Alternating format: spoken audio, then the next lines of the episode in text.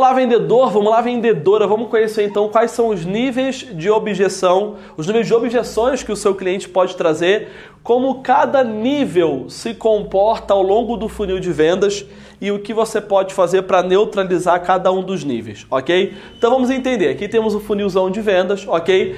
E à medida que o cliente avança ao longo do funil, ele pode ter diferentes níveis de objeção. A gente, às vezes a gente acha que a objeção vai aparecer só no final, no fechamento, mas na verdade não. As objeções estão sempre. Uh, como uma pedra no caminho do nosso processo de venda, ok? Então vamos lá. Primeira etapa de um processo de venda, primeira etapa aqui do funil de venda, etapa da prospecção, ok? E na etapa da prospecção, existe um nível de objeção específico que pode surgir ao longo da etapa de prospecção. Que nível de objeção é esse? As objeções que surgem na etapa de prospecção, a gente chama de objeção de mercado. Objeção de mercado. Adriano, o que é uma objeção de mercado? Vou dar o meu exemplo. Trabalho com consultoria, treinamento, coaching, eu ajudo as empresas a vender mais. Quando alguém da minha equipe liga para uma empresa prospectando ela para realizar um trabalho, se essa empresa, por exemplo, desconfia que nós trabalhamos com consultoria, pode ser que ela tenha uma objeção quanto ao mercado de consultoria. Ela pode já ter contratado uma consultoria que não foi tão bacana assim, que não deu o resultado como ela gostaria. Então, quando ela percebe qual é o mercado que eu atuo, já existem objeções que ela pode ter frente ao meu mercado. Assim como o mercado de coaching. Tem empresa que passou por processo de coaching, por exemplo, e não teve um bom resultado. Logo, quando eu falo que é da Resolve Coaching, pode ser que isso já dispare objeções do mercado. Adriano, como que eu faço para não disparar objeções de mercado no meu cliente? O importante aqui é não foca no que você faz. Então, sabe, ó, o que o que fazemos? O que fazemos? Você esquece o que a sua empresa faz. E a partir de agora, você foca na transformação que o seu produto proporciona. Então, por exemplo, vamos pegar uma empresa que trabalha com segurança eletrônica, por exemplo. Se a empresa me liga e ela fala que trabalha com segurança eletrônica, se eu já tive uma experiência ruim, eu posso ter uma objeção com isso.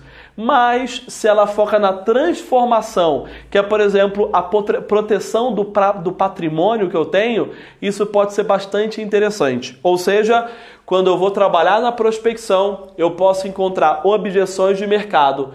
E as objeções de mercado você vence como? Esquece o que você faz e foca na transformação que você gera. Bom, Passado a etapa da prospecção, vamos supor que você conseguiu vencer as objeções de mercado e você conseguiu levar o cliente para a próxima etapa, que é a etapa da qualificação. E na etapa da qualificação, quais são as objeções que vão surgir? Bom, enquanto na prospecção as objeções que surgem são objeções de mercado, durante a qualificação, as possíveis objeções que vão surgir é a objeção de confiança. O que, que é a objeção de confiança? Quando você me recebe na tua empresa, o que vai dizer se você continua esse processo de venda comigo ou não é o quanto de confiança eu consegui gerar para você. Confiança em quem? Confiança em três coisas. E aqui vem a solução. Ó, o que que você geralmente tem o costume de fazer? Você tem o costume de falar do seu produto. Na qualificação.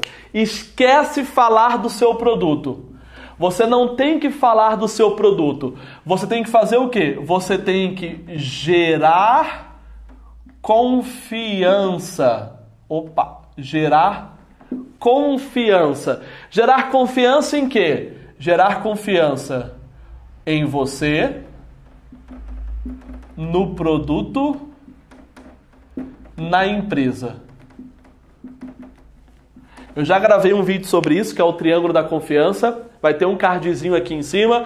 Então, na qualificação, você não tá lá para falar do seu produto.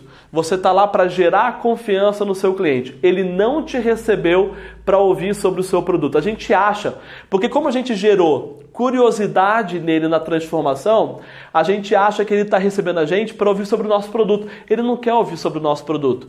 Ele quer descobrir como a gente gera essa transformação nele. E ele não está interessado no produto, ele está interessado na transformação. Então, vamos supor que você conseguiu passar pela etapa de qualificação e aí você vai para a etapa de apresentação. E na etapa de apresentação, quais são as objeções que vão surgir? Então, ó, etapa de apresentação. Se aqui são objeções de mercado, aqui são objeções de confiança, a objeção que surge durante a apresentação são objeções de produto ou de solução. Aqui sim ele começa a trazer possíveis objeções em relação às características do seu produto, como você entrega, a logística, a instalação, a implementação, a funcionalidade. Então, se a sua apresentação não for muito boa, vão surgir objeções de produto e de solução. Como você resolve isso? Durante a apresentação, não foca apenas nas características do seu produto. Características é bom? É bom, mas não é o principal. Mas você precisa focar muito mais nas vantagens e nos benefícios que ele vai ter com o seu produto. Porque muitas vezes nós não gostamos de uma característica de um produto, mas aquilo gera uma vantagem tão boa para a gente e um benefício tão tentador que nós estamos dispostos a suportar aquela característica. Ou seja, é igual remédio ruim. Remédio ruim resolve, cura, não é isso? Então pronto, você vai tomar o remédio ruim porque ele cura. E é isso. Se você focar na característica, surgem objeções no produto e na solução. Mas se você foca nas vantagens e nos benefícios, você ameniza as objeções de produto. E aí vamos supor que você conseguiu passar para a etapa seguinte e na etapa seguinte do funil, que é a etapa da negociação ou do fechamento, né? Fechamento. Tem empresas que dividem isso em duas etapas, né? Negociação e fechamento. Quais são as etapas, quais são as objeções que vão surgir na etapa de negociação e fechamento? A gente chama de objeção de capacidade de fornecimento. O que, que é isso? Pode ser que o seu cliente fale assim, cara, Porra, essa porra é tão bacana que você está me apresentando. Cara, eu gostei tanto do produto da solução que agora eu tenho até medo de vocês não darem conta de entregar isso. Cara, esses caras parecem realmente ser foda, os caras parecem ser top, mas e se eles não entregarem tudo isso pra gente? Ou seja, aqui, o que, que você costuma fazer? Você costuma focar em conseguir o pedido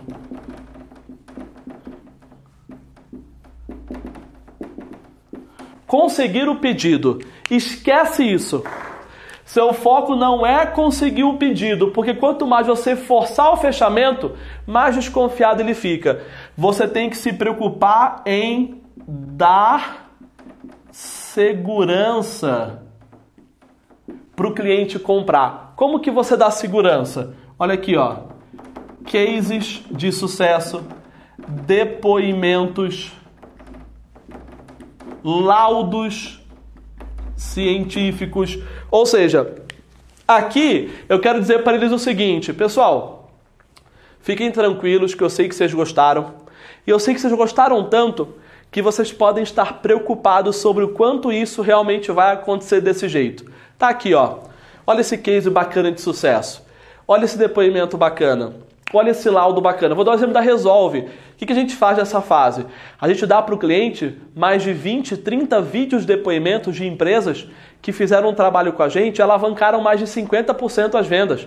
Nós passamos o contato, o telefone dessa empresa para o cara ligar. Eu peço para ele ligar na minha frente. Fala o seguinte: é para você ficar mais tranquilo, liga nessa empresa, pede para falar com o fulano, põe no Viva Voz aqui e o que ele falar de mim ou da minha empresa eu assino embaixo.